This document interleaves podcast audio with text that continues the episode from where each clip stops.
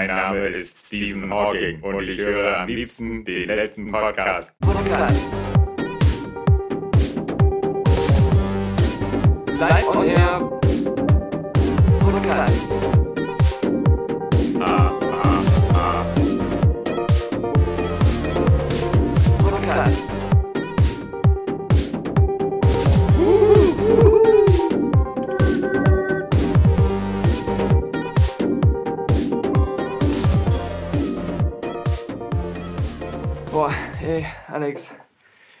Schon fast, äh, ich fühle mich richtig äh, düster, dunkel, fast schwarz. Ja, wieso? Denn ich habe mich äh, die letzte Woche viel im Darknet rumgetrieben. Ah.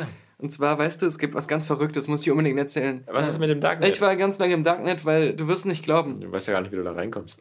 Ein ganzer Haufen verrückter Leute hat uns nicht nur die eigene Adresse zugeschickt, sondern auch die T-Shirt-Größe, ja. weil wir im letzten Podcast, im letzten, letzten Podcast äh, dazu aufgerufen haben, aber wir anlässlich der 100. Folge ähm, T-Shirts verschenken und äh, auch schon jetzt im Moment ein ganzer Haufen auf dem Weg sind. Ich glaube, bis äh, Samstag sind die ersten 30 per Post schon unterwegs. Jetzt ist Ostern, denk mal dran. Ja, ich weiß. Also ich habe ja gesagt unterwegs. Ich habe nicht gesagt, dass sie dann ankommen. Ich habe natürlich jetzt einen Haufen Adressen und T-Shirt-Größen, die muss ja. ich ja irgendwo verkaufen, ja. wie schon viele richtig befürchtet haben in ihren E-Mails. Was, was, machst du eigentlich? Ähm, kannst du bitte hier dieses Agreement unterschreiben, nichts mit meiner Adresse zu machen? Es gibt ja diese T-Shirt-Größenhändler. ja, richtig.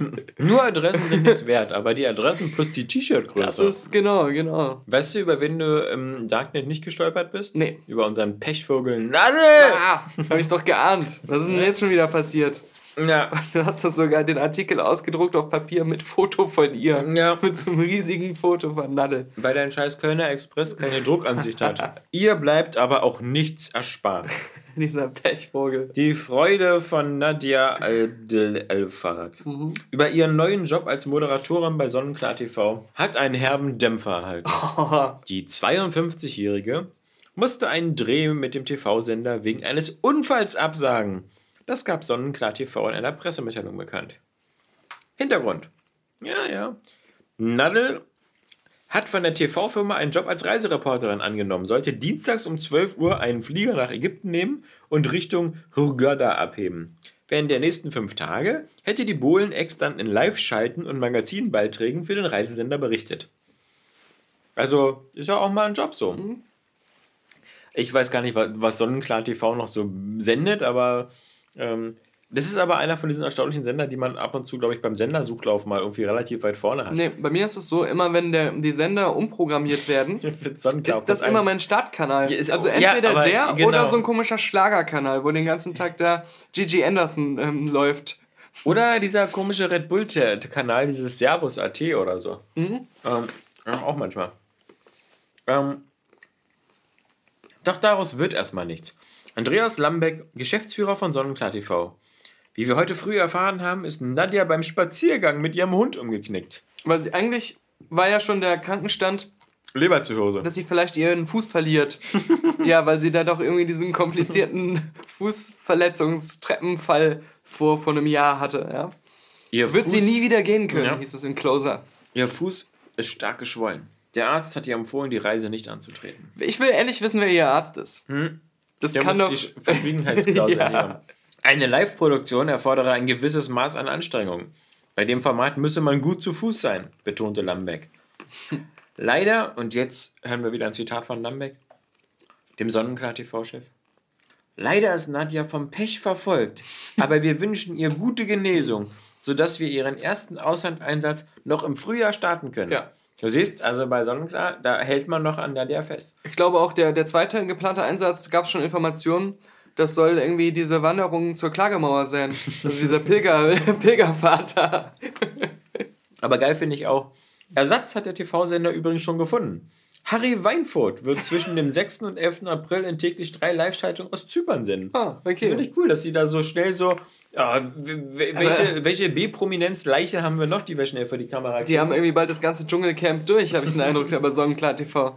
Du, ich habe ich hab, ähm, ich habe ja so gut wie gar nichts geguckt in den letzten. Ich war ja auch kurz verreist ein paar Tage. Ja. Aber ich habe äh, zwei Serien geguckt, also zumindest zwei Folgen von zwei Serien geguckt, die jetzt wieder da sind. Und zwar ähm, die erste Folge der fünften Staffel von Prison Break. Ähm, was, was auch wieder so aussieht, die. Ähm, die Rentenveranstaltung. Weil, weil das der einzige Zweck dieser fünften Staffel anscheinend ist, dass Dominic Purcell und äh, Michael Wentworth, ja. äh, die beiden Hauptdarsteller, also äh, Michael Schofield und Lincoln Schofield. Ja, der heißt nicht Michael Wentworth, der heißt nee, anders Wentworth. Wentworth Miller. Wentworth so, Miller, Wentworth genau. Miller, genau. Und, und Dominic Purcell. in Rente. Ja. sorry, wusstest du die Namen alle noch sofort aus dem Stehgreif? Dominic Purcell, nur weil der immer mal wieder bei in Uwe Boll, Boll bei Rampage oder so. Aber vor allem so in den Uwe Boll Film wirkt er wie so ein Vollalkoholiker, der mhm. nicht mehr gehen kann, deswegen meistens im Stuhl sitzt, kaum sein aufgequollenes Gesicht mehr bewegen kann und ähm, irgendwelche äh, Sätze so richtig so vor sich hin murmelt, dass man ihn kaum versteht. Ja. Und ähm, das, das ist da immer so ein Highlight. Aber er war ja auch der Dracula im dritten Blade-Film, Blade Trinity. Ja, also auf alle Fälle ähm, scheint das äh, der einzige Grund zu sein, diese Serie fortzusetzen, natürlich, dass die äh, beide ja sozusagen auch woanders nicht groß Fuß fassen konnten. Ach, diese Pechvögel. Ja, diese Pechvögel, genau. Sie haben alles probiert. Ja. Selbst bei Sonnenklar TV sollten sie eine Live-Schalte bekommen aber hat nicht geklappt. Deswegen, denn der neueste Trend bei diesen ganzen Serien ist ja auch immer, äh, die sofort immer als Produzenten einzusetzen. Also die ist ja auch produced von den beiden, so dass sie halt neben der Gage als Schauspieler eben noch ein bisschen Man muss aber sagen, können. Wentworth Miller zumindest war ja ähm, zum einen in den Resident Evil Filmen und er ja, wir war. reden jetzt von Karriere aus. Ja. oh, warte, und er war bei irgendwelchen. Das war Mila Jovovich auch und die macht nichts anderes. Ich glaube, beide. Er und Dominic Purcell waren beide in den ähm, ganzen DC-Fernsehserien hier, Heroes of Tomorrow und, und diese ganzen Sachen, da waren sie Bösewichte. Ja, gut, Gegenwichte. Aber, also Gegenwichte, aber ich glaube, sie haben sich vielleicht dann doch noch ein bisschen mehr versprochen von ihrer ja, schauspielerischen Zukunft. stimmt. Ähm, und dann muss man sagen, was mich ja erschreckt hat, war erstmal, dass das Ende der Serie schon wieder über sieben Jahre her ist. Mhm. Also so, so, so also, aber das, das war auch schon die, die Scheißstaffel, die fünfte oder die so. Die vierte. Ne? Die vierte. Also, also, die, die vierte war, war ja. Ähm, äh, also, äh, für mich das einzig vernünftige Ende der Serie nach der zweiten Staffel, das ist schon viel länger weg.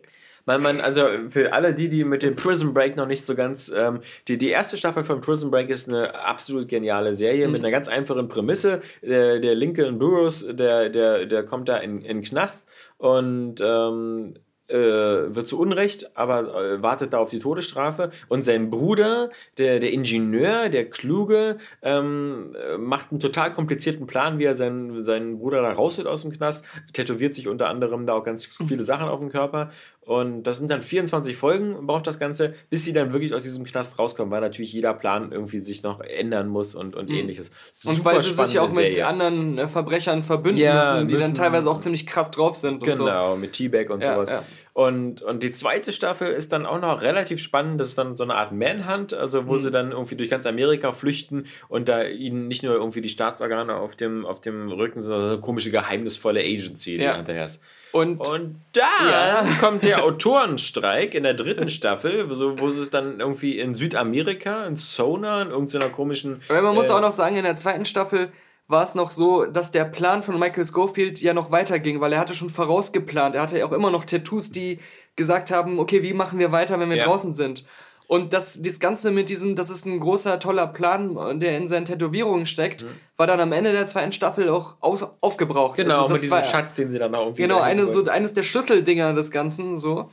Und ich glaube, sie hatten noch diese ganze Intrige und Affäre, warum ja. sein Bruder überhaupt in der Todeszelle saß, ja. hatten sie auch gelöst. Und der Gegenspieler war noch ganz gut in der zweiten Staffel. Das war ja hier unser, ähm, weißt du, der, ja. der, der aus Dark Knight, auch der, der genau. Banken, Fichtner, William Fichtner. William Fichtner, genau. genau. Und dann war halt die dritte Staffel und da war dann, ging dann, ging's dann schon, also da, da hatten sie dann irgendwie, ja, wir haben keine Idee mehr, also wieder ein Knast. Und dann war das halt dieser Knast da in Südamerika, der ganz, ganz schlimm war. Aber da, da waren sie dann aber schon nach 13 Folgen wieder raus. Ja, und was da, was da schon so genervt hat, war, dass sie dann so, das war wie bei Fast and Furious, so immer krampfhafter und bescheuerter versuchen mussten, die ganzen beliebten Serienfiguren, gerade die ja, Bösen, alle mit drin immer noch wieder da in diesen Knast zu bekommen oder dass die mhm. irgendwas mit dieser Geschichte weiterhin zu tun haben, obwohl die längst gar keinen Grund mehr hätten, noch zusammenzuhängen ja. und, und irgendwie als Team auch zu arbeiten und sowas. Das finde ich bei Serien manchmal sowieso den, den Schwachpunkt, wenn, wenn du so ein festes Ensemble hast und das, das mag ja bei manchen Serien passen, ja. Ähm, sowas wie bei CSI, ja. Also jetzt mag ich jetzt auch nicht mehr so, ja. aber ähm, dass, dass es so ein selbes Ermittlerteam ist, mhm. das immer so da bleibt, das ist ja in Ordnung.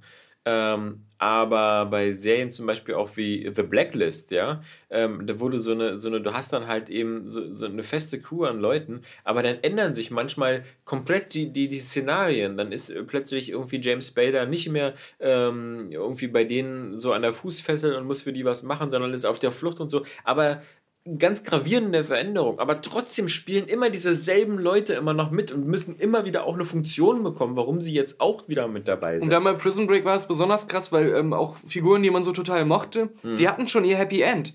Die nee. waren schon am Ende, haben ihr Ziel erreicht, man hat sich voll für die gefreut. Und das war dann so ein bisschen dieses Star Wars Episode 7 Syndrom, dass es dann auf einmal so hieß, ah, das geht noch weiter und ja. jetzt werden die wieder rausgerissen ja. aus ihrem Happy End und die Scheiße ist wieder am Dampfen wie vorher. Und dann, wie gesagt, nachdem die da aus dem zweiten Class rausgekommen sind, die vierte Staffel war so ein bisschen so, da habe ich aber auch nicht mehr so ganz zugeguckt. Das war dann so ein bisschen so wie das A-Team. Dann galten sie plötzlich so als, als äh, super Ausbrecher und dann war noch irgendwas mit, dass auch, äh, glaube ich, äh, äh, Michael Schofield auch so ein bisschen genetisch programmiert worden ist, dass er so ein Ausbrecher-Master ja, wurde immer ist, kranker, immer, immer blöder. Genau. Aber am Ende stirbt er dann auch noch.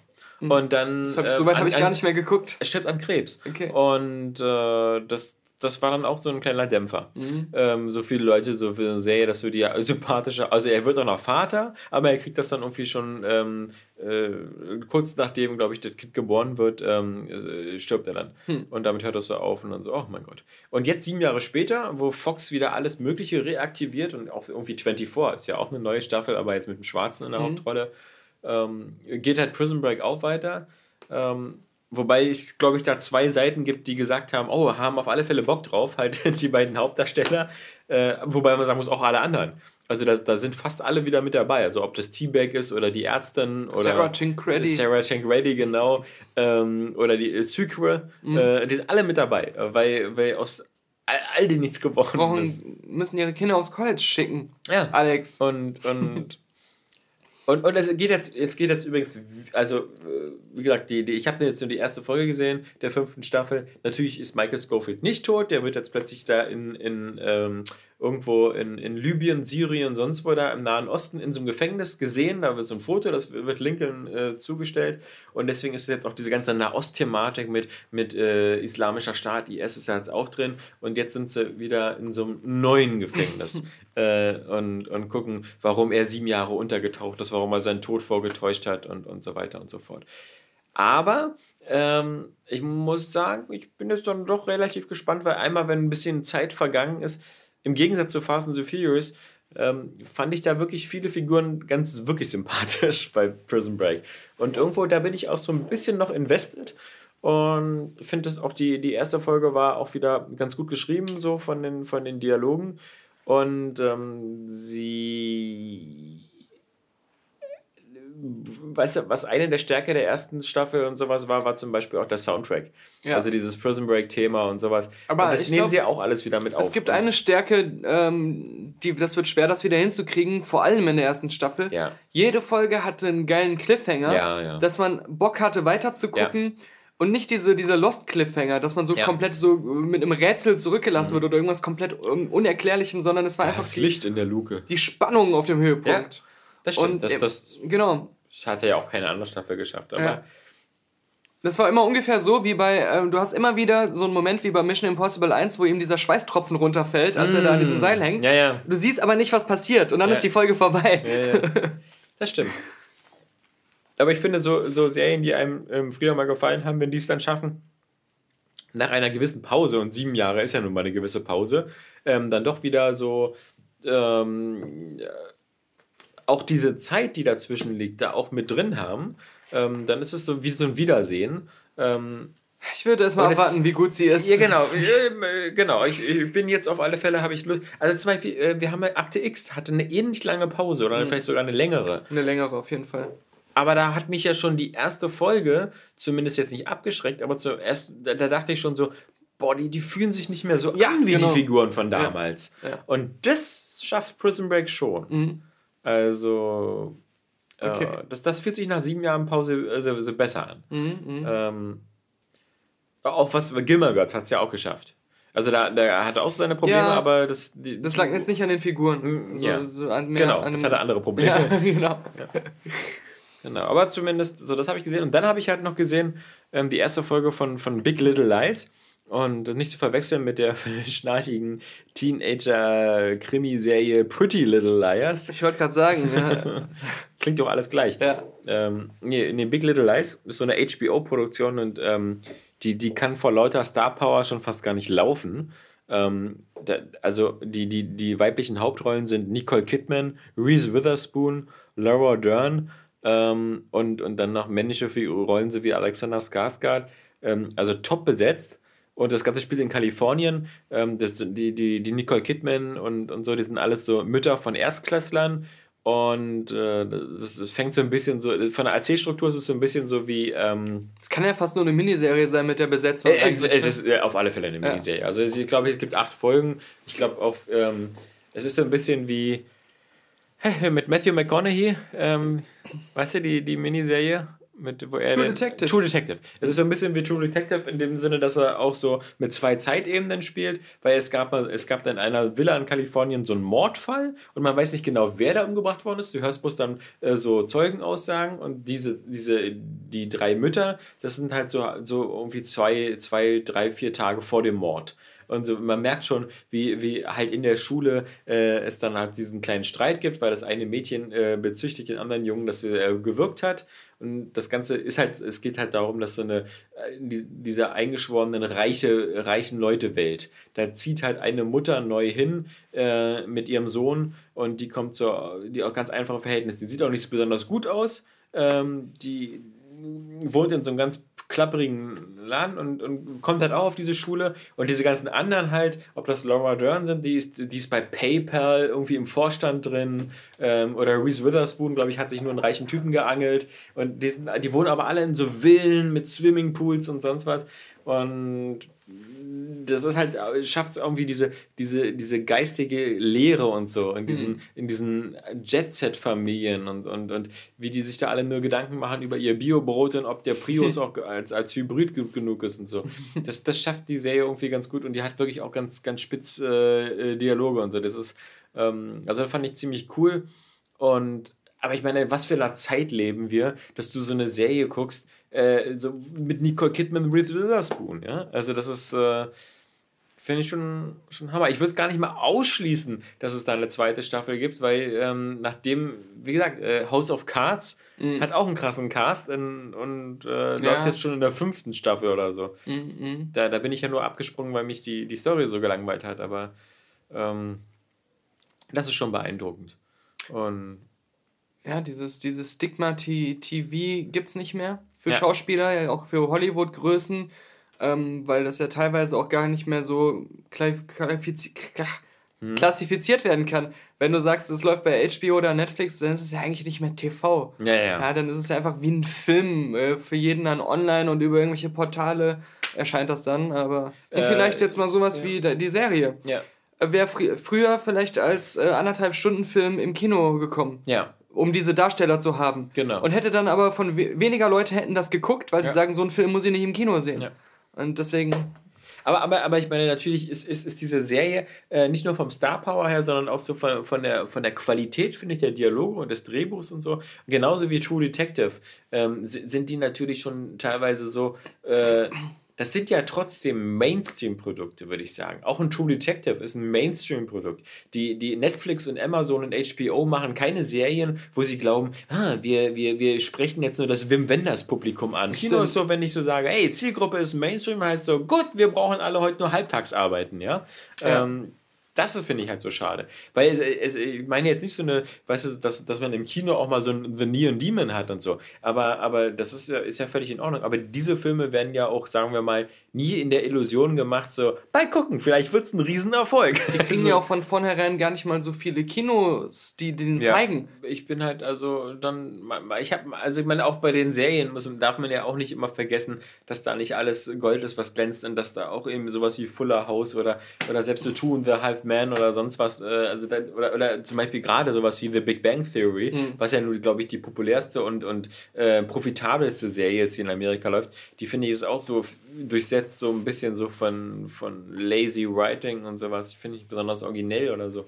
Ähm, aber trotz alledem haben die dann gerade gerade Netflix, Amazon, HBO und so, die haben dann doch schon ein anderes Qualitätsbewusstsein teilweise als äh, die Kinoproduktion mhm. halt da, da an den Tag legt.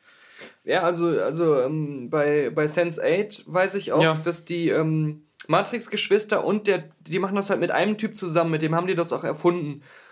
Die Idee und alles gab es schon und die ersten Drehbücher, bevor es klar war, dass Netflix es machen würde.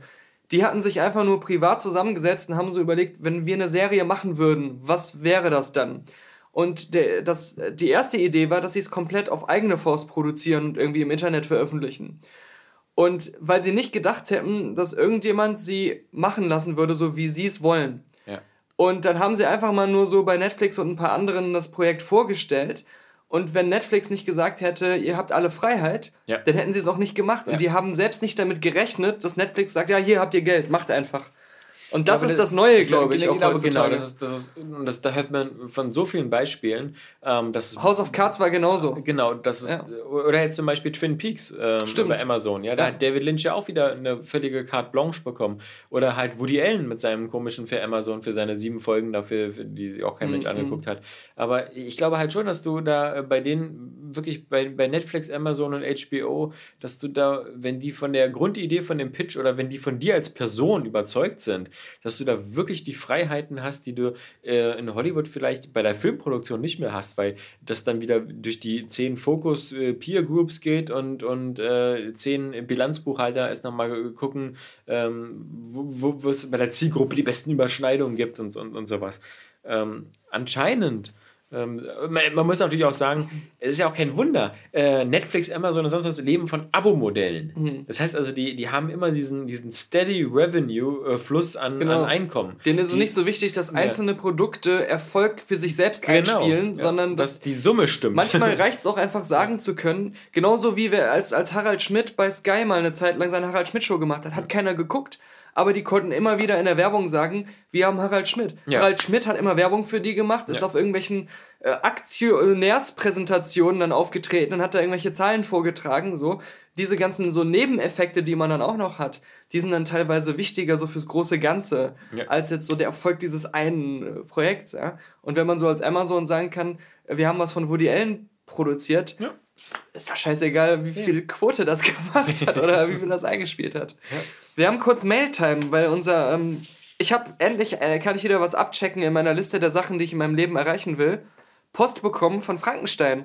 Und zwar Maximilian Frankenstein, ah. unser Zuhörer. Das ist auch der endgültige Beweis. Ähm, ich habe ihm ja auch schon ein T-Shirt auf den Weg geschickt. Er heißt wirklich Frankenstein. Das ja. ist kein Fake-Name oder nee. so. Das ist ein echter Name. Ein Name mit Tradition. Er hatte uns nämlich ein Yps-Heft geschickt mit der viereckigen Eiermaschine. Ja. Weil wir mal irgendwann mal, ich habe mich da gar nicht mal dran erinnert, vor 50 Folgen im Podcast drüber geredet haben, dass es die mal gab. Aber jetzt ist ja auch Ostern, da hat der es ja gepasst. Genau. Ähm, nee, den haben wir noch nicht, den nee. hat er uns noch nicht raus nachbestellt, ne? Der, sondern die viereckige Eiermaschine. ja, da muss man ja nur ein gekochtes Ei reinlegen. Genau, genau. Und dann wird das so, in, also das macht dann quadratische Eier. Ja. Das äh, hat er auch hier, er hat einen Brief dazu geschrieben, ja. muss man sagen. Da steht Hallo. Hallo. Äh, musste beim Hören eines der letzten Podcasts sofort an diese Spezialausgabe von Yps denken. Gott sei Dank hatte der Fachhandel noch ein letztes Exemplar. Der Fachhandel? Sein Yps-Fachhändler, der alle Ausgaben ja, irgendwo sein, im Regal sein, liegen sein, hat. Also ist ja wohl irgendwie so, dass Yps ja auch wieder mittlerweile so in kleinen Auflagen neu aufgelegt wird. Das stimmt, auch ja. nicht mehr so regelmäßig, aber... Ähm Neben dem Original-Gimmick der bodenlosen Naddelkotztüte... Mhm. Wir haben das mal hier. Ja, das macht sich gut im Podcast. Das ist nämlich eine wir müssen jetzt mal beschreiben, er hat ein, ein Stück Papier zusammengefaltet. Ja. Äh, mit einem äh, Tacker äh, die beiden Seiten zusammengetackert, aber oben und unten ist es natürlich ein, ein großes Loch, was da prangert. Das heißt, man kann da schön durchkotzen und sie wird niemals voll sein. Die bodenlose Naddelkotztüte. Das ist nämlich das eine eigentliche Gimmick und äh, neben dem ist enthalten die Maschine, die Eier viereckig macht. Und er hat dazu noch geschrieben, vielleicht findet ihr Verwendung dafür, meine sind zu groß. ich muss das bei der Gelegenheit äh, diese, diese mal, mal aufmachen, weil ja. ähm, Das ist ja auch ein stolzer Preis hier. Dieses Yps kostet jetzt mittlerweile ja ähm, 6,90 Euro. Mhm. Cool finde ich auch, dass hier oben links in der Seite steht, äh, das Kultmagazin für Erwachsene. Aha, okay. Was, was auch lustig ist, weil, ähm, also ich meine, das war Yps damals ja nur ganz bestimmt nicht. Der, der, der vom ganzen Look her ist das jetzt natürlich ein bisschen wertiger geworden. Hat ja auch so ein, hier so ein, ich weiß nicht, wie man das nennt, so einen steifen Einband, also mit, mit, Papprand. mit, mit Papprand hier. ähm, war früher so ein einfaches Heft, so wie dein Mickey Mouse äh, mhm. äh, Heft. So ein Retro-Cover? Genau, so ja. wie die Retro-Gamer oder so, so ein bisschen härter. Und wenn ich mir das hier angucke, die, sieht das natürlich so, aus wieder wie seelenlose Werbescheiße. Wo, wobei auch so halb wie, wie als wenn man so einen Playboy durchblättern würde, also von der Aufmachung her.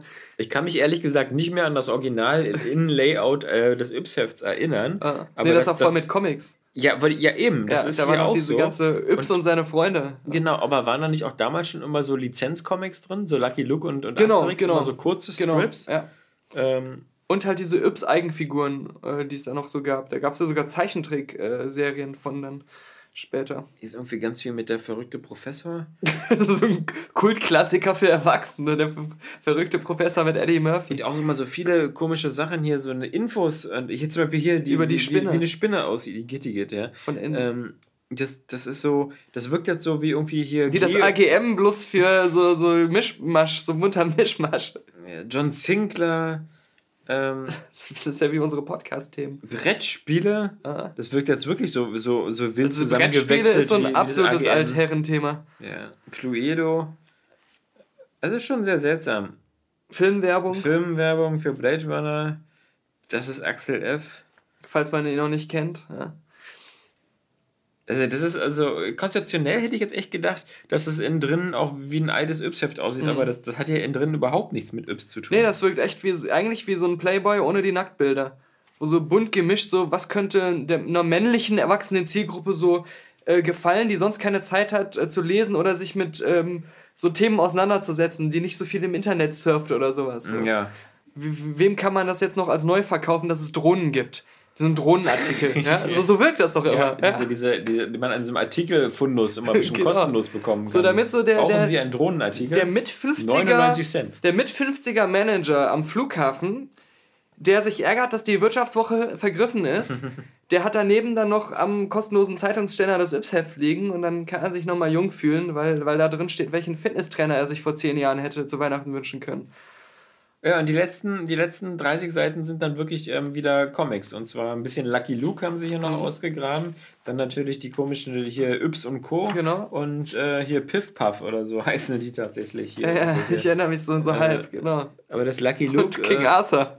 Hier ist noch so ein King Arthur Comic. Ich meine, Lucky Luke machen so gleich Werbung für den 95. Band hier, das gelobte Land. Ja, natürlich. Was nämlich ab 5.4. auch im Handel ist. Ist ja auch erstaunlich, dass das das ist ja wieder. Also es, es werden ja anscheinend noch neue Lucky Luke-Hefte geschrieben. Nur sind die ja nur auch beide schon entweder, also zumindest da, das, das war ja das Team irgendwie auch, das damals Steht Asterix da. gemacht hat. Also nee. Uderso und äh, äh, hat er damals gemeint. Aber äh, was ich erstaunlich finde, ist, wenn ich mir angucke, die, die, die Bilder von dem aktuellen Lucky Luke-Comic, mhm. dann, dann sieht das noch genauso, genauso aus. scheiße gezeichnet. Genauso wie vor 50 Jahren. Und bei Asterix hat sich das zumindest, also das, viele Fans finden das deswegen auch doof, ah. aber die modernen Asterix-Comics die haben so auch einen äh, relativ modernen Stil und auch diese ganzen modernen Themen, die so scheiße sind. Natürlich erstmal hier wieder Werbung fürs lustige Taschenbuch auch am Anfang. Ja. Weil das ist ja alles, glaube ich, immer noch der Egmont de Harper Verlag, genau. Ja, sehen wir hier. Auch da wieder, okay. Ja. Und äh, der hat natürlich auch seine Cross-Vermarktung mit seinen eigenen. Äh, Cross-Promotion. Äh, aber jetzt hier auch von, hier wieder so, wer liest heutzutage das lustige Taschenbuch? Ja, wieder so ein. Ein 30-Jähriger, der sich wie ein 12-Jähriger anzieht. ja. Wieder irgendein Student in seinem WG-Zimmer. Und dann war hier noch drin ein Bastelbogen, um sich eine Stadt, die Stadtkirche Homberg zu bauen. So. Wo kommt das jetzt her? Ach, ist ja das Lutherjahr, genau. Ja, aber jetzt, wo ich so eine Bastelbögen sehe, muss ich sagen, die gab es früher relativ häufig, dass man irgendwelche Häuser oder so aus, ja, stimmt, aus, stimmt. aus, Papier gebastelt hat. Die gab es auch teilweise so einzeln zu kaufen im Spielwarengeschäft. Ja. So auf so, so manchmal noch ähm, so einem dickeren Karton zum Raus, äh, aus so Vorgestanz zum Rausbrechen. Mhm.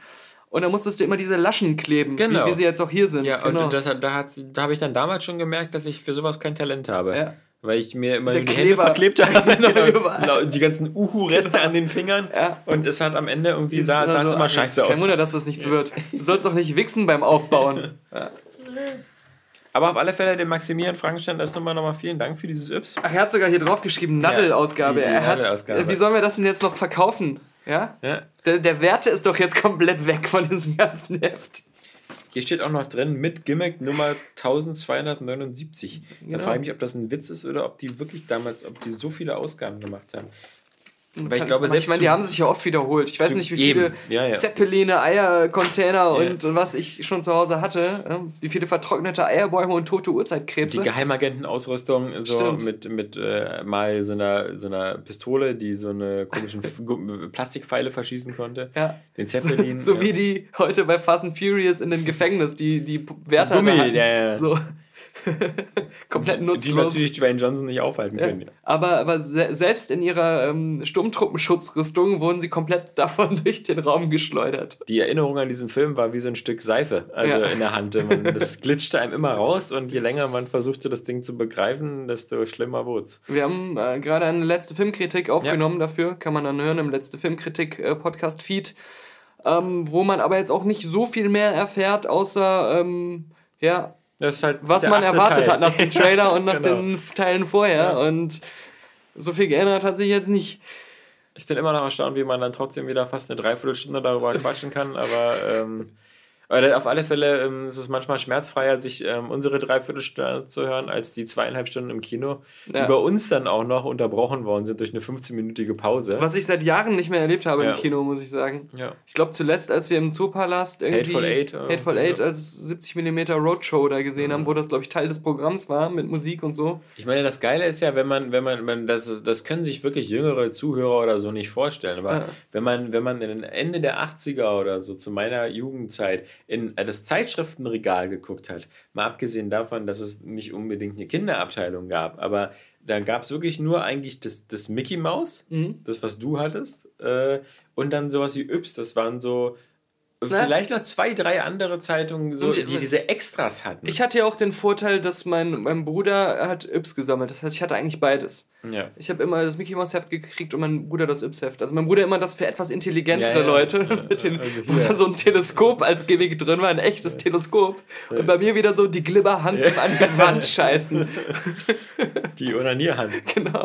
Die ist gar nicht glibberig. Nee, aber ich weiß, ich weiß, worauf du hinaus willst. Also ja, ich meine, aber, aber so wenn du heute guckst, sind es drei Meter mit 500 Zeitungen. Lizenzhefte ja, so aber, von Star Wars genau. und, und sowas. Und Lego. Es gibt alleine acht Lego-Hefte. Lego Ninjago, Nexonites, Lego Star Wars, Lego Normal. Playmobil. Es gibt Playmobil-Hefte. Tausend äh, pinke Mädchenhefte. Ja. Ne? Und alle Lizenzen, ja, ob das Bob der Baumeister ist, Yakari oder sonst was, mhm. alle haben immer irgendein Gimmick dabei. Also, das ist ja, aber dann auch immer so Extras wie hier dein echtes UKW-Radio und sowas. Ja, aber natürlich, glaube ich, kommen die auch alle aus nur zwei Verlagen. Klar, Und da, da macht es dann, glaube ich, auch die Menge. Und ich glaube, wenn du die Artikel mhm. da untereinander vergleichst, sind die auch immer alle gleich. Ja, und dann teilweise werden die, siehst du dann auch, wenn du mal in einem normalen Spielwarenhandel guckst, hast du das Gefühl, derselbe Verlag stellt die Dinger eh das ganze Jahr über her, diese ganzen ja. Spielzeuge, und verkauft die nochmal einzeln, dann ja, unter anderen Labels. Ne? Da, da, da gibt es, glaube ich, auch viel Überschneidung. Ja, sag mal hier, äh, Stallone. Ja, ist raus, ne? Ist raus und wieder rein. Äh, greedy and lazy. greedy and lazy. Jeder ist wieder rein. Ist er wieder nee, dabei, oder? Nee, bei Expendables nicht. Nee, also bei Expendables, bei Expendables 4 hat er sich ja wohl mit diesem Ari Lavner da irgendwie, dem, dem Chef da von dem Studio, ja. irgendwie nicht einigen können. Es ist aber irgendwie ganz komisch, weil man dachte, das gehört Stallone, dieses ja. Franchise. Und äh, eher würde er das mit einem anderen Studio machen, ja. als selber auszusteigen. Und jetzt, äh, ich meine, du hast ja den letzten, den, den, den dritten, dritten den habe ich nicht doof. gesehen. Ja. Du hast ja gesagt, dass der, der Anteil der alten Helden da schon geringer war. Ja, weil da so plötzlich so ein, so ein junges Team Stimmt, reingeholt genau. worden ist. Und das, das bestand ja dann nur noch daraus, dass das alte Team am Ende das junge Team retten musste. Genau, genau. Und, und wenn nicht da Mel Gibson als Bösewicht noch drin gewesen wäre, war das halt völlig zu vernachlässigen. Mhm. Plus, der dritte Teil war ja auch diese fehlgeleitete Vision von, von, von Stallone, so einen PG-Actionfilm zu machen. Also die ganze Härte rauszunehmen und das Ganze so ein bisschen äh, mehr auf eine jugendliche Zielgruppe zuzuschneiden, eben auch mit diesen jungen Helden. Ähm, und das ist ja völlig vorne und hinten nicht aufgegangen. Und Jetzt ähm, hat also Sly schon gesagt, dass er nicht dabei ist, dann hat Arnold gesagt, dass er auch nicht mit dabei ist. Und gleichzeitig befindet sich Sylvester Stallone ja noch in einem Rechtsstreit mit Warner Brothers Und zwar geht es da um die Einnahmen äh, von Demolition Man. Aha. Er hat jetzt ähm, Warner Brothers verklagt, ähm, weil er meint, er hat zu wenig Geld bekommen. Ähm, Demolition Man hat damals, als er im Kino lief, hm. äh, gar nicht so viel eingespielt. Ähm, das waren, glaube ich, irgendwie um die 40, 50 Millionen oder so. Naja, aber für die Zeit war für das Für die Zeit war das schon. Ja, gut, also. Ähm, 1993 kam er in die Kinos, genau. An den Kinokassen lagen die Einnahmen bei rund 58 Millionen Dollar. So. Ähm, aber seitdem hat natürlich ähm, Warner Brothers auch sehr viel an den Videos und DVDs und Blu-rays verdient, die zu dem Film rauskamen. Und in der Klage geht es um Folgendes. Also hier, Sylvester Stallones Anwalt. Filmstudios seien berüchtigt für ihre Gier, heißt es in der Klage. Stallone sollte demnach 15% der Einnahmen bekommen, wenn der Film 125 Millionen Dollar einspielt. Bei 200 Millionen wäre sein Anteil auf 17,5% gestiegen, bei 250 Millionen auf 20%. Zumindest die 125 Millionen Dollar seien erreicht worden, heißt es in der Klageschrift. Ähm, er hat allerdings schon mal ähm, vor, vor, vor, vor zehn Jahren äh, irgendwie 2,8 Millionen Dollar zugeschickt bekommen. Das ist auch so geil. Ähm, Stallone wirft Warner Brothers vor, das Studio habe die Höhe der Einnahmen aus dem Film bewusst verschwiegen, um keine Zahlung an ihn zu leisten. Das Studio habe sich unehrlich und habgierig verhalten, heißt es in der Klage. Von 1997 an habe Stallone keine Übersicht seiner Beteiligung an den Einnahmen erhalten. Erst auf Druck seines Managements sei ihm eine Seite sowie ein Scheck über 2,8 Millionen Dollar zugeschickt worden. Diese Nachzahlung, genauso wie die Dokumentation, sei aber unzureichend. Ey, ich kann mir das nicht vorstellen in einer Welt, wo du so per Post eine Seite so eine Excel-Auswertung bekommst, so hier irgendwelche Zahlen, was der. Film angespielt hat, und ein Scheck über 2,8 Millionen Dollar. so. Ich dachte auch gerade so, egal wer jetzt recht hat, wir leben auch in einer Welt, wo so ein enorm reicher, erfolgreicher Mensch, ja, ja natürlich die Möglichkeit hat, sofort da so eine Klage zu machen und eine Welle in den Medien zu machen, so diese ganzen ausgebeuteten afrikanischen Arbeiter und so weiter, die gar nichts haben, die werden niemals überhaupt die Chance bekommen, irgendjemanden vor Gericht zu ziehen. Also das ist schon Wahnsinn. Also diese, diese, äh, klar, das, äh, vor allem es sind ja auf, auf beiden Seiten so, so Unverschämtheiten. Ja, natürlich ja. ist es vielleicht auch von den Studios nicht ganz, äh, ganz, ganz nett, äh, die ganzen Zweit- und Drittverwertungssachen. Aber ich meine, okay. Man kann damit who, kein who Mitleid haben. Ja, man also. kann damit kein Mitleid haben. Also ich meine, die können ja froh sein, ähm, was, was sollen denn die ganzen äh, Star Wars-Schauspieler sagen von Stimmt, damals, ja? ja? Ähm, die, ich glaube, bis auf Alec Guinness oder so hat sich doch da nie einer ähm, irgendwas vertraglich zusichern lassen. Die haben alle eine Einmalzahlung bekommen und das war's. Aber ich meine trotzdem, also früher war es ja durchaus mal so, so üblich, dass, die, dass du da einmal deine Gage für den Film bekommen hast und das war's dann. Ja, gerade so als und, Newcomer, so ist ja heute auch im Grunde ja. noch äh, so auf einem etwas höheren Level. Und es ist auch, also ich glaube auch nicht, dass gerade diese krassen Superstars ähm, von, von früher die sind alle nicht annähernd so reich wie die, die heute, die erst seit ein paar Jahren bekannt sind. Mm, also ich glaube, so also die, die, ganz krassen, die, die dann auch kontinuierlich Stars, weitergemacht haben. Glaube, so Bruce Willis, der dann irgendwann mal 60 Millionen pro Film ja, gekriegt genau. hat. Aber ich glaube, es gab halt so ein relativ kurzes Zeitfenster. Mhm. Das waren so die 80er und 90er, wo es halt diese Superstars gab. Und das waren so eben Arnold Schwarzenegger, Sylvester Stallone oder meinetwegen auch Bruce Willis, ähm, die ja, alle so... Da waren die Messlatten noch so niedrig, was, ja, was die Gagen ich, angeht. Ich glaube, heute gibt es das weniger im Kinobereich als im Serienbereich. Ah. Also wenn du eben zu der Stammcrew gehörst von Big Bang Theory, dann bekommst du ja, pro stimmt, Folge eine stimmt, Million. Oder stimmt. damals von Friends oder so. Ah aber so im Kino, glaube ich, ist das gar nicht mehr so, so üblich. Mhm. Und ich meine, noch charmanter finde ich das ja, wenn man so an, an 50er und 60er, 40er äh, Zeiten zurückdenkt, wo irgendwie Studios mit den Schauspielern so eine Knebelverträge gemacht haben, so mit, ob das so Humphrey Bogart oder Co. waren, ähm, so, okay, du musst jetzt fünf Jahre für uns arbeiten, ja. bekommst dann 125.000 Dollar, ja? ja? So viel Geld kannst du immerhin eine Villa kaufen von. Äh, aber dafür musstest du dann fünf Jahre lang bei dem Studio bleiben. Ja, für nichts anderes reden. Ja, und du, warst, du musstest da fließbandweise da eben deine Filme abarbeiten. Naja, oder sie haben einfach mittendrin aufgehört, mit dir Filme zu machen. Du musstest aber immer noch das ableisten, durftest für ja. jemand anders arbeiten und wurdest so ein bisschen so in Haft genommen. Ja, so. ja, genau. Das hat es also, auch dann oft gegeben. Ja, ja. Ähm, Und dieses Ganze so, oh, den können wir nicht benutzen, der steht bei dem Studio unter Vertrag und so. Sowas, sowas gibt es ja heutzutage fast gar nicht mehr. Ja, ja. Dass so Leute an bestimmte Studios gekoppelt sind. Mhm. Nur noch so die Regisseure, entweder DC oder so oder, oder Marvel und selbst da wird jetzt getauscht. Ja. Joss Whedon. Was ja, sagst du denn so? auch schon vorher gegeben. Ich meine, die menschliche Fackel ist ja Captain America heutzutage. Ja, aber das, das hat ja jeder vergessen. das hat ja jeder vergessen. Ja. Was sagst du denn zu Thor Ragnarok? Ähm, es ist, ich weiß, dass viele den so komplett abfeiern. Mhm. Für mich war es so. Ich fand es erstmal doof, dass Doctor Strange nicht zu sehen war. Ja, nee, ich, es. Es, es ging so in die Richtung Fast and Furious so ein bisschen. Also so, mhm. es wirkte so im, innerhalb des Marvel-Universums auf einmal so übertrieben self-aware und ähm, ja, so wir machen jetzt mal was, was komplett crazy und anders und so ist. Aber Thor ist für mich halt so drin in dieser Avengers-Sache und so, dass dieser krasse, so, nochmal so Tonenwechsel, der wirkt halt noch krasser als bei den anderen Thor-Filmen, weil das ist auf einmal nicht nur andere Welt, sondern auch noch so halt dieser, also es war, er hat fast ja in die Kamera geguckt. I know this guy from mhm. work. Mhm. Ähm, mir war es so ein bisschen too much, aber auf der anderen Seite, ich, ich habe immer noch, bin ich gespannt, den einfach zu gucken, wie dann der echte Film ist. So. Ja mir war der Trailer so ein bisschen zu sehr wieder so, um bestimmte Leute zu triggern im Internet. Ja. Und zu hypen. Also so. Ich fand, ähm, Ich glaube auch nicht, dass er so repräsentativ ist, was den ganzen Film nachher angeht. Mhm. Das, das meine ich halt. Das hoffe ich. Das, deswegen, keine Ahnung, er war mir nicht so wichtig. Ich habe ihn so gesehen, dachte so, keine Ahnung, was ich darüber denken soll. Ist mir ein bisschen too much, ja. aber. Weil die Torfilme waren ja auch immer schon so ein bisschen so die, die, die, so, ne, also die unspektakulären mhm. Fantasy-Außenseiter. Was ich nicht ganz verstanden habe, ähm, ich finde, sie haben versucht, so eine 80er-Jahre-Ästhetik durch den Fond und durch die Musik ja, so ja. reinzubekommen.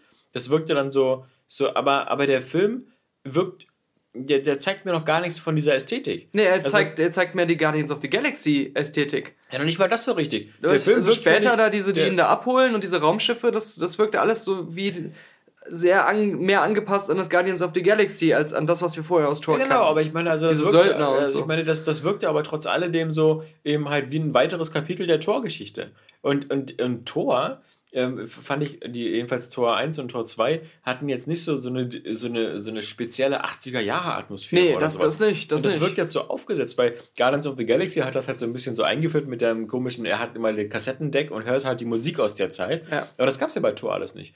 Und deswegen fand ich das ein bisschen seltsam wieder so, haben das ist jetzt wieder so als, als Marketing-Gag wieder festgestellt, dass das jetzt so retro wieder so angesagt ist, dass dann so plötzlich so der Fond und so aussieht, so wie so ein 80er-Jahre-Videospiel hm, das fand ich schon sehr verstörend, weil es, es, es findet halt keinen Rückhalt in der Geschichte des Films oder mhm. sowas.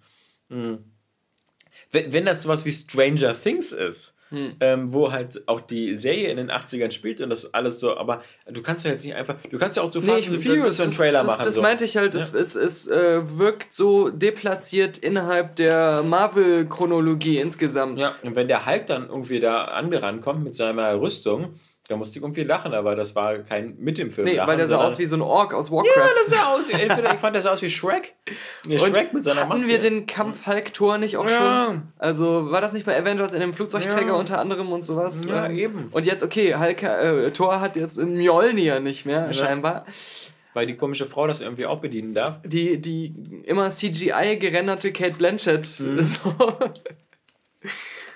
Ich, ja. ich weiß nicht, also Loki ist jetzt auch wieder da. Wo sich irgendwie Elizabeth Banks aus, aus Power Rangers schon aufgeregt hat und gesagt hat, die haben das Design gestohlen. ja, so, als ob so schwarzer Eyeliner schon irgendwie so eine Idee ist, die sie Und ich meine, diese Hella gab es in den Comics ja auch und die sieht da ja auch nicht viel anders aus. Ja. Also, das, ähm, ja, für mich ist dieser Trailer so, glaube ich, ich, ich, ich vermute dahinter halt zu sehr ein Hype aufbauen und der ja. Film ist dann doch nicht so, äh, wie du ja. schon sagtest, der Schriftzug, der erzeugt dann mehr Aufsehen, als es nachher im Film repräsentativ ist.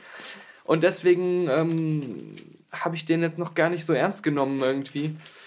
Aber er hat mich halt auch null so richtig für den Film begeistert. Ja gut, aber wie warst du begeistert, als es äh, Tag, äh, Tag, Tag, als äh, Tor 2 Dark World irgendwie angekündigt worden ist? Nee, bei Dark World nicht. Ja. Nee, beim, beim ersten noch so, weil das war, du, du wusstest nicht, wie sie Tor umsetzen wollen und dann ja. siehst du so einen Trailer und denkst du, ach, das sieht doch so aus, als wenn das funktionieren könnte. Du siehst du Anthony Hopkins und denkst, ja. ja toll, so einer würde nie bei Transformers mitmachen. ja.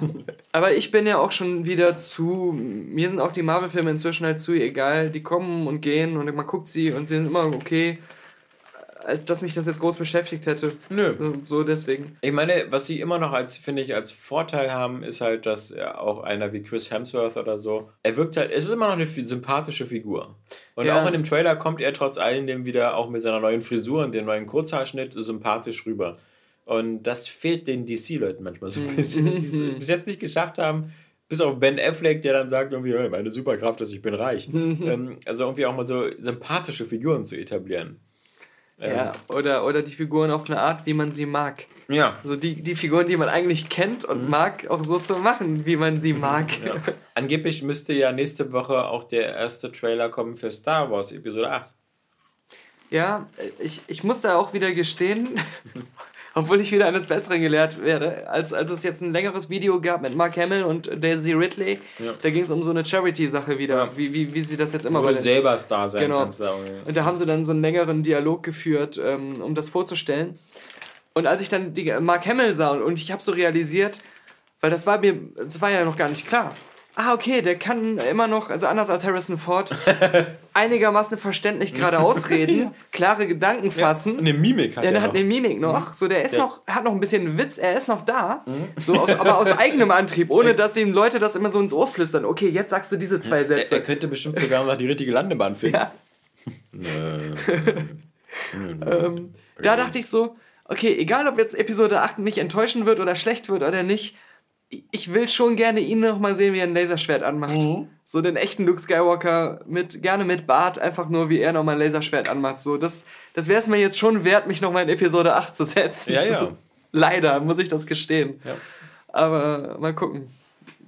Ja, ich fand ja auch die, die, die Daisy Ridley irgendwie auch trotz, also Ray fand ich ja auch ähm, trotz allem. Nee, genau, auch die ganzen neuen Figuren waren, genau, alle in Ordnung. Ja, ja, Finn weiß ich nicht, ob ich jetzt unbedingt weitersehen muss, was mit Finn passiert, aber ja, nicht, weil ich ein Rassist bin oder so, aber so, weil die halt diese komische Figur des, des, des einzigen ja. Sturmtrupplers seit 10.000 genau, so, Jahren, ich, der so. Ich meine auch so, mhm. dass man die Geschichten weg, mhm. weil da würde ich selbst bei, bei Poe Dameron, den ich eigentlich als Figur ultra cool finde, was mit ihm in der Handlung, also fast gar nichts ja. passiert ist. Das hat mich halt mehr gestört. Aber die Figuren an sich, die finde ich auch eigentlich ganz cool. Und ähm, aber deswegen ist es jetzt, selbst jetzt, wo du mir gesagt hast, wahrscheinlich kommt nächste Woche der Trailer, ist mir immer noch so egal. Ich fieber dem nicht entgegen. So, so ist einfach so. So eine Star Wars ist Convention. Da. Also entweder kommt der nächste Woche oder diese Woche. Ich glaube, dieses Wochenende ja, ist es. Ja. Also, oder er kommt, glaube ich, da wieder dieses May the 4th. Mhm. Also. Aber es ist ja schon geleakt, der, der Trailer für Star Wars Battlefront 2. Ähm, der soll ja auch erst. Äh, ich glaube sogar, den habe ich gesehen, wo ja. dann auf einmal die Episode 7 Leute da auch rumturnten. Beziehungsweise Last Jedi Alle, wird es ja. ja. dann äh, ja. sein, so als Helden dann, genau. Auch, auch Darth Maul äh, war ja. zu sehen. Stimmt. Und halt so angeblich, glaube ich, so eine Sturmtruppen-Tussi, wo, wo man die Kampagne wieder aus ihren Augen äh, sieht. Und man muss natürlich wieder sagen, ähm, das sieht teilweise sieht das extrem gut aus. Ja, aber also, aber das sah Battlefront als auch schon gut aus. Ich habe also. mir vor kurzem von Star Wars Battlefront äh, mal für 20 Euro auf der Xbox One alles geholt mit allen ja. DLCs und habe dann so ähm, ein paar von diesen Tutorial-Singleplayer-Dingern gespielt. Oh, einmal, wo man X-Wing fliegt, mhm. einmal, wo man auf Hoss rumläuft. Ja. Und, und dann habe ich so ausgemacht und dachte, ja, es sieht geil aus, ja. aber irgendwie ich spüre es nicht, dass ich Bock habe, dieses Spiel zu spielen. Nee, also aber auch ich, allein schon die X-Wing-Steuerung war dann wieder so. Weil als ich es gesehen habe, als ich die Grafik gesehen habe, dachte ich so, hoffentlich machen die einfach mal so aus Spaß ein neues ähm, Rogue Squadron. Ja, ja. Die, mit dieser Engine, so nach äh, zwei Sekunden X-Wing-Steuerung yeah. so, lasst nicht dieses Team Rogue Squadron machen, nee, bitte, gib die Engine jemand anders, ja, am besten den alten Leuten. Ja, das Factor 5 einfach nochmal dieses Remake machen, was sie machen wollten, die HD-Collection. Genau, genau. Ähm, ja, nee, also das, das finde ich auch, ähm, also und schon gar nicht sollte man das Gefühl haben, dass DICE irgendwie ein X-Wing oder TIE Fighter äh, Reboot machen sollte. Hm. Aber wenn die, wenn die, zumindest zum Beispiel, sie haben ja auch gezeigt, dass bei hier Battle, Battlefield One irgendwie, dass sie halbwegs spannende Singleplayer-Kampagnen hinbekommen mhm. und die im Star Wars-Universum könnte schon ganz cool sein. Gut, während ich die von, von Teil 4 und 3 nicht so spannend fand, Von Battlefield, vom normalen Battlefield. Ach so, ja, ja. genau, ja. ja. Aber die sahen zumindest gut aus, weiß ich noch. Also ich meine, ja. in China und so, war das nicht so mit dem Hochhaus, was einstürzt? Und ja, es hatte immer so diese einzelnen Momente, aber dann ultra viel langweiligen Leerlauf, ähm, generischen Schießereien. Ja, ja. Ich weiß nicht. Ich weiß schon. Nee, aber ich meine, auch da gilt wieder das letzte Podcast-Motto, besser als nichts. und ich meine, also beim ersten Battlefront hast du einfach eben einfach nichts oder du spielst nur auf diesen blöden Maps. Ja, stimmt. Gegen, gegen Computergegner. ähm, das stimmt oder schon. online. Aber für uns war eh die News der Woche. Ha? Hm. Jude Dude dass Jude, Jude Law im ja. Fantastische Tierwesen 2 Voldemort spielen wird. Ja, nur habe ich allerdings schon lange äh, Fantastische Tierwesen irgendwie auf meiner Watchlist und ja. ich kann mich immer nicht durchringen, den zu gucken. Weil ich den weil so drüge fand. Weil du, den, weil du mir den schon so, so eklig redest. Ja. Und ich auch äh, feststellen musste, als ich vor kurzem nochmal die ersten sechs Harry Potter Filme gesehen habe, äh. dass die irgendwie auch mich gar nicht mehr berühren. Ich kann jederzeit wieder Herr der Ringe abfeiern. Also die, ja, ja, ja. die drei Filme. Genau. Jetzt äh, nicht den Hobbit oder so. Aber, aber die finde ich, die, die, die klicken sofort wieder und wenn du die Musik hörst und, und die Kampfszenen, mhm. ähm, bist du sofort wieder dabei und da hast du wieder noch die Begeisterung, kannst du sofort nachvollziehen. Bei Harry Potter ist es so, hm, oh mein Gott, und du weißt ja, wie sich, das zieht sich ja am Ende auch so weg da. So, so Man muss auch sagen, bei, sieben, achten, bei Herr der Ringe ist dieses klassische, diese Lebensphilosophie, der Weg ist das Ziel, mhm. wirklich sowas von bezeichnend, weil dass da der scheiß Ring am Ende reingeschmissen wird, ist eher unspektakulär yeah. und man weiß das die ganze Zeit. Aber so gut wie jede Minute dieses Weges ist so geil. Ja. Und, und, und, man muss natürlich auch sagen, sie profitieren auch so ein bisschen von dem, was Game of Thrones auch stark macht, ist, dass sie mal abgesehen von den Hobbits sehr viele geile Charaktere mhm. haben, ja. ähm, die, die, denen du so gerne bei ihrem Weg zusiehst und bei ihren Schlachten mhm. und sowas. Äh, äh, ob das Legolas sind oder, oder der, der Zwerg oder ähm, natürlich Aragorn vor allem. Und, ähm, und auch diese, diese klassischen ähm, gut gegen böse Sachen schaffen sie es einerseits auf so eine ähm, stereotypische Art und klassische Art zu zeigen, aber nie so, dass es blöd ist, ja. sondern dass man sich das richtig so vorstellen kann, ja, aber das ist Fantasy-Ritterwelt. So, und at its best sozusagen. Ja, und du genauso so wie man das will. So. Und du hast auch so einen großen Konflikt, da geht es um was und das wird genau. auch nicht so, das wird auch gezeigt. Und die, und die, ja, und die, ja. gerade die Guten haben auch selber diese krassen Konflikte ja. äh, mit sich selbst und mit irgendwelchen Zwischenthemen und, und so. Und ähm, das ist äh, vielschichtig. Ja. Bei Harry Potter geht es eigentlich auch um was, nämlich dass Voldemort zurückkommt und der ist eine ganz große Sache. Du hast aber immer den Eindruck bei dem Film, das ist eigentlich so ein kleinlicher Konflikt. Ja, und, und, und Voldemort Moment. macht immer und es geht um zwölf Punkte für Gryffindor am Ende des Jahres. ja, genau, ja. Und um, um, um, um wer den Schnatz gefunden ja. hat oder so. Aber ich meine, auch das, ich meine, das, guck dir das an, das Finale von Harry Potter, wenn die da alle auf diesem Schulhof gegenüberstehen. Da gab es doch vorher eine ganz nette Schlacht, um, mhm. um, aber, aber das wirkt alles wieder so, so 20 Leute in einem Raum. Ja, das war auch ja, so, so am Ende mhm. so ein bisschen das Enttäuschende, dass die, ähm, auch diese Sache mit, mit Voldemort selbst und diesen ganzen Hochkruxen und so, was da ja. so für ein Aufwand und so ein mm. Rambaurum gemacht wird. Aber am Ende ist dann äh, doch nur so ein Lichtschwertkampf. so, wir schießen diese Strahlen gegeneinander und machen so einen Zauberstabkampf. Das ja. ist dann das Finale. So. Aber das wäre so, als ob, weißt du, so bei Star Wars, irgendwie bei Episode äh, 4, 5, 6, dass so darauf hinauslaufen würde, ah, mit dem Todesstern und Endor, aber am Ende treffen wir uns alle in einer Bar und streiten. Ja. und dann findet einer. Ja, oder als wenn das Ende ja. von, von Episode 6 gewesen wäre, Luke Skywalker schlägt Darth Vader im Kampf den Kopf ab. und damit ist das Böse besiegt. Genau. ja. So wie er das geträumt hat in der Höhle in Episode genau. 5. Genau. Ja. Nee, also das, äh, das deswegen, und deswegen habe ich halt noch nicht mal die fantastischen Tierwesen gesehen. Ich habe nur schon wieder das Gefühl, ich habe den schon gesehen, weil ich irgendwie schon wieder den Honest-Trailer und wie es hätte mhm. enden sollen geguckt habe und sowas. Ja, genau, jetzt halt mhm. die, die, die Info, dass Jude Law halt die, die, die 1945er Version von Albus Dumbledore spielt. Achso, genau, ich habe Voldemort eben gesagt. Nee, ich habe nee. gesagt, er würde Voldemort spielen. Und, also, aber das, Dumbledore, das, genau. das, das, äh, trotz, trotz... Ey, aber soweit ich mich erinnere... Obwohl ich Jude-Dude bin, kriege ich da noch keinen Harten in der Hose. In der, in der Harry Potter-Geschichte Geschichte, wurde es dann nicht sogar am Ende, nachdem irgendwie Dumbledore schon tot war oder so, wurde dann nicht immer so im, im Nachhinein enthüllt, dass Dumbledore so, als er jung war, so ein Arschloch war oder sowas? Ja, auf alle Fälle wurde halt von ihr enthüllt irgendwie, dass er schwul war. Aber, aber das okay, wurde das halt nie thematisiert. ja. es, gab, es gab letzte Woche ein Gerücht, das leider völlig dementiert worden ist, dass ich ganz cool fand, dass BioWare angeblich angefangen hatte, ein Remake zu machen von Knights of the Old Republic. Mhm und da so viel Zeit drin investiert haben, dass sie gesagt haben, das wird jetzt ein neues The Knights of the Old Republic. Und leider wurde das wieder völlig dementiert. Das wäre natürlich. Ja, ich hätte mich voll darauf gefreut, ja. nochmal den absoluten, eines der besten Rollenspiele und eines der besten Star Wars-Spiele jetzt nochmal ja. neu zu erleben Neuer mit au autistischen Gesichtsanimationen. mit, autistischen? ja. Ja. Mit Schlaganfallsgesichtsanimationen. Ja, mit diesen müden Gesichtern, mit den toten genau. Augen. Wow. My face is tired. Ja, genau. Aber nächster, ich, ich bin ja mal gespannt jetzt hier auf, ähm, auf, auf Prey 2. Mhm. Also, was ja diesen, diesen Namen, also er scheint ja Anfang Mai, hat den Namen ja wirklich nur so aus Marketingzwecken bekommen. Das ist ja bei Arcane irgendwie schon seit vier, fünf Jahren in der Entwicklung und das sollte nie äh, von Anfang an ein Prey-Spiel werden, sondern es war, die, es war eigentlich deren Version äh, eines, eines so Bioshock System Shock-Spiels. Und, es äh, war ja schon mal ein Prey 2 in Entwicklung, das äh, beendet wurde. War auch nicht schlecht aussah. Ja. Glaube, es hatte geile Trailer. Das sollte ja so ein Kopfgeldjäger-Raumstationsspiel mhm. genau. werden, ne? Und, und äh, das neue Prey wirkt halt mehr so wie so ein System Shock-Nachfolger. Was witzig ist, weil ja sowohl ein System Shock Remake als auch ein System Shock 3 in Arbeit sind zurzeit. Aber währenddessen kann ich noch etwas erzählen, das hat mich so zum Lachen gebracht. Du hattest mir nämlich mal eine News-Story so geschickt ähm, im Messenger, dass da irgendwo im Wald so ein Mowgli-Mädchen gefunden wurde, das mit Aff von Affen von aufgezogen Affen wurde. So. Jetzt ist das nochmal ähm, ein neues Licht auf diese Geschichte gefallen, denn wie man herausgefunden hat, war das wieder von den Medien alles übertrieben. Ja. Also die wurde gar nicht bei Affen gefunden, sondern als sie im Wald McDonald's. gefunden wurde, waren Affen in der Nähe irgendwo. Und in den ursprünglichen Geschichten hieß es, die war mit einer Gruppe Affen unterwegs und die Affen haben die Polizisten dann auch angegriffen, als sie dann aus dem Wald geholt wurde. Aber das stimmte alles gar nicht. Und Ärzte haben jetzt herausgefunden, dass sie sich so komisch verhält und nicht richtig spricht und, und so komisch geht, hat nichts damit zu tun, dass sie bei Affen aufgewachsen ist, sondern sie ist einfach nur geistig behindert.